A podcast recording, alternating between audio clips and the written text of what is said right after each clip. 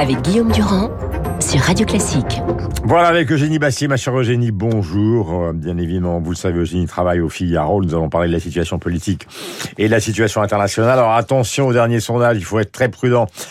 Un Harris interactive, donc pour Challenge, qui donne le président à 51,5% et donc Marine Le Pen à 48,5%. Si on se reporte au premier tour, et là c'est un second tour, au premier tour de la précédente présidentielle, les scores étaient aussi extrêmement serrés. J'ai un IFOP 23-22,5 et un ELAB euh, donc qui montrait donc Macron euh, à 24 et Marine Le Pen à 23. Ce qui est certain, pour conclure cette petite présentation, euh, ma chère Eugénie, c'est que le dernier ELAB montre quand même, sondage ELAB, qu'en une semaine, le président de la République a perdu trois points et demi. Comment expliquer cette situation?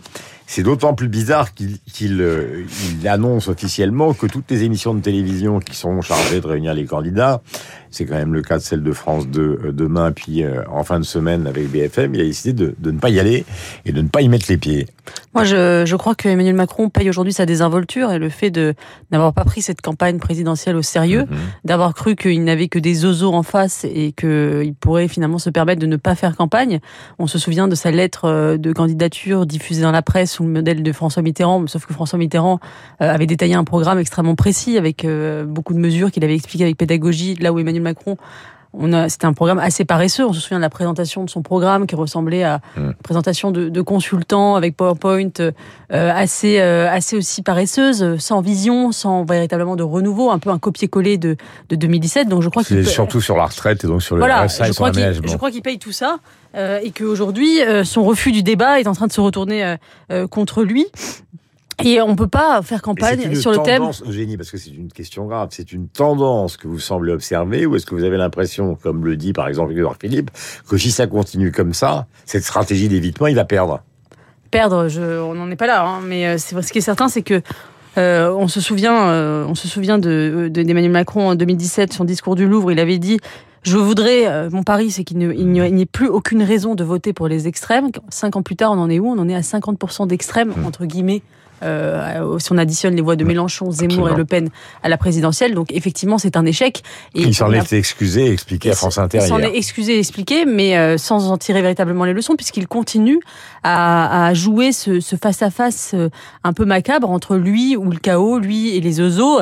On l'a entendu, euh, par exemple, ça parler à une personne sur un marché en disant Imaginez ce qui se serait passé si un tel, si un, un extrémiste était au pouvoir pendant la crise du Covid, vous n'auriez pas eu de vaccin, vous serez sur, sur hydroxychloroquine. Enfin, c'est toujours cette idée que finalement, sans lui, euh, c'est le chaos. Et il organise ce face-à-face-là. Euh, et c'est un jeu extrêmement dangereux et mortifère puisqu'il installe, il installe ce dilemme finalement, moi ou le chaos, Mhm. jusqu'au jour où finalement euh, les gens n'auront plus envie d'aller faire barrage. Et c'est a- peut-être ce qui peut se passer euh, dans l'entre-deux tours tel qu'il est configuré aujourd'hui. En tout cas, ça, ça va être beaucoup plus difficile qu'en 2017 parce que tout simplement euh, les gens n'y croient plus. Le- la fanfare antifasciste est rouillée. Euh, ça fait euh, 20 ans qu'elle est utilisée. Aujourd'hui, elle a plus le même, euh, elle a plus la même sonorité. Et je crois que vouloir espérer vous remettre en branle.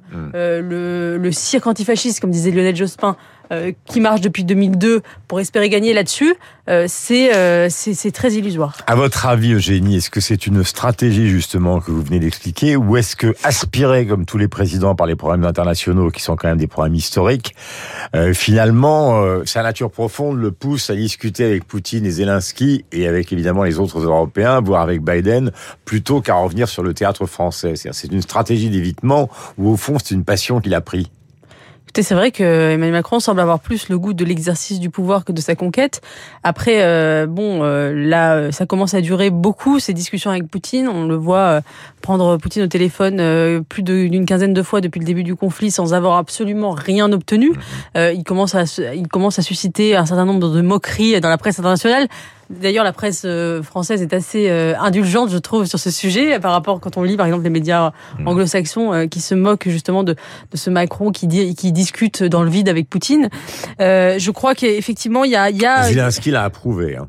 il y a un, Oui, Zelensky a, dit c'est le seul qui peut obtenir quelque chose. Il, a, il essaie, il essaie, mais pour le moment, euh, forcé de constater, le massacre de Boucha euh, en est la preuve qu'il euh, n'arrive pas à stopper le bras de Poutine d'une quelconque manière.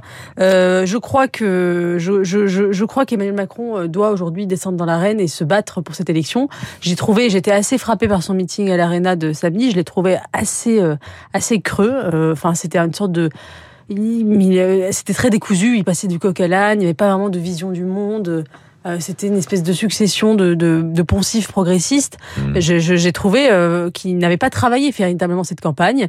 Alors on peut tourner l'argument de la crise internationale. Je crois aussi qu'il y a peut-être une désinvolture de sa part et l'idée qu'elle était déjà gagnée d'avance, euh, ce qui aujourd'hui, euh, on le voit, euh, est, moins sûr en tout cas qu'en 2017 en ce qui concerne de toute façon, on trouve des traces de cette inquiétude, y compris chez les partisans du président de la République, dans tous les journaux donc de ces dernières 48 heures. Autre question concernant Valérie Pécresse. Alors, oublions, disons, la nature propre euh, de son caractère, de ses propositions et de sa campagne, et revenons justement à l'histoire de la droite, parce que c'est souvent ça qui est, qui est constitué, analysé dans les journaux. Est-ce qu'au fond, Valérie Pécresse n'est pas entre guillemets, dans une difficulté extrême, parce que tout remonte, au fond, euh, à la bataille et à la haine des aînés lors de la primaire de 2017 ils ne se sont jamais reconstitués comme famille politique, on emploie ces expressions d'ailleurs à tort, et du coup, ben, même le congrès qui a eu lieu euh, ces dernières semaines n'a rien réglé.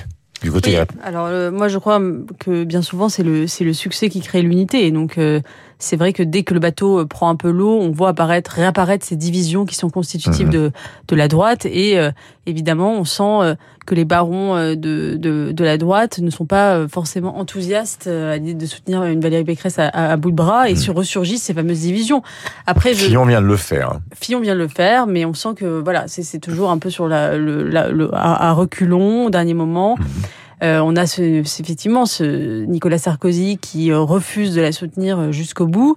et je crois d'ailleurs qu'elle elle gagnerait à s'affranchir d'ailleurs de ce soutien, de cette quête de soutien de Nicolas Sarkozy beaucoup plus franchement. Mm.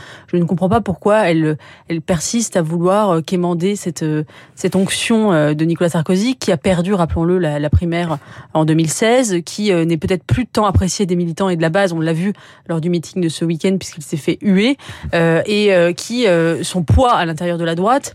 Euh, me semble assez euh, limité. En réalité, c'est plus un poids euh, comment dire, euh, dans, dans les hautes sphères, euh, peut-être parisiennes de, de la droite, que véritablement entrer. Mais alors, est-ce que justement, elle n'arrive s'affranchir Mais Eugénie, est-ce qu'elle n'arrive pas à s'en sortir pour l'instant parce qu'elle est coincée entre finalement Zemmour mais Marine Le Pen, avec des échanges d'arguments venant des uns et des autres, alors qu'elle a une crédibilité personnelle en matière de gestion qui est réelle, ou est-ce que justement c'est ce passé qu'elle n'arrive pas à gérer, celui que vous venez d'évoquer?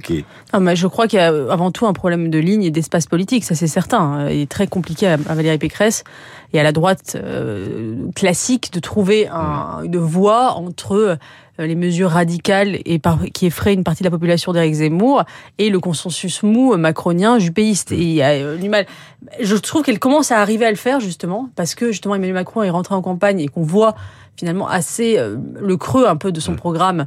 On l'a vu à la, au meeting de l'Arena ce samedi et que quand vraiment il commence à dérouler ses propositions, on voit bien qu'elles ne sont pas de droite. Euh, il a fait d'ailleurs un meeting plutôt orienté à gauche, donc là, elle peut commencer à se distinguer, mais il est bien tard, malheureusement pour euh, pour elle euh, qui de pour pouvoir faire la différence euh, et se distinguer sur ce sujet. Si euh, si la, si la campagne que nous vivons aujourd'hui avait démarré peut-être un ou deux mois plus tôt, elle aurait pu faire, faire la différence. Et Emmanuel Macron, de, dans ce de, de, ce point de vue-là, a bien joué en retardant la, en jouant la montre, mmh. puisqu'il n'a pas il lui a coupé finalement l'herbe sous le pied. crime de guerre avec confirmation par les photos du New York Times, ce que contestent violemment les Russes. Est-ce que vous considérez que il y a une chance un jour que au fond le monde libre pour simplifier les choses et reprendre une, une vraie vieille expression, va pouvoir euh, s'unifier ou s'unir contre Poutine pour obtenir euh, bah, une position qui soit radicale et en termes de sanctions et en termes militaires.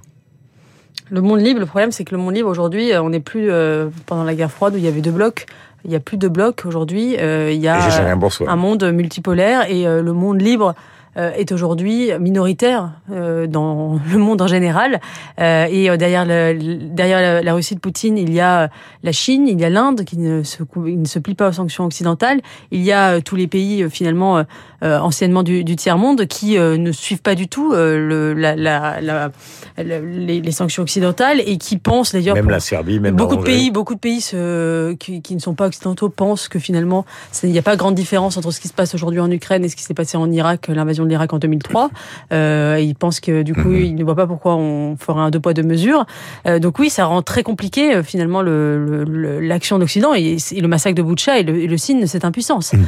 Euh, ensuite, moi, ce qui me frappe dans ce massacre, c'est la manière dont Poutine joue les mentalités occidentales et notamment euh, euh, l'esprit critique pour essayer de, de, semer le virus du doute euh, pour euh, finalement euh, donner à ceux qui ne veulent pas croire des arguments pour ne pas croire. Et mm. ça, c'est assez frappant. J'étais assez effrayée sur les réseaux sociaux de voir à quel point ceux qui n'avaient pas envie de croire à ce massacre, eh bien, trouvaient la Russie leur donnait finalement des, des, moyens en disant voilà, voyez, il y a le bras qui bouge de ce cadavre, donc mm. c'est une mise en scène, etc.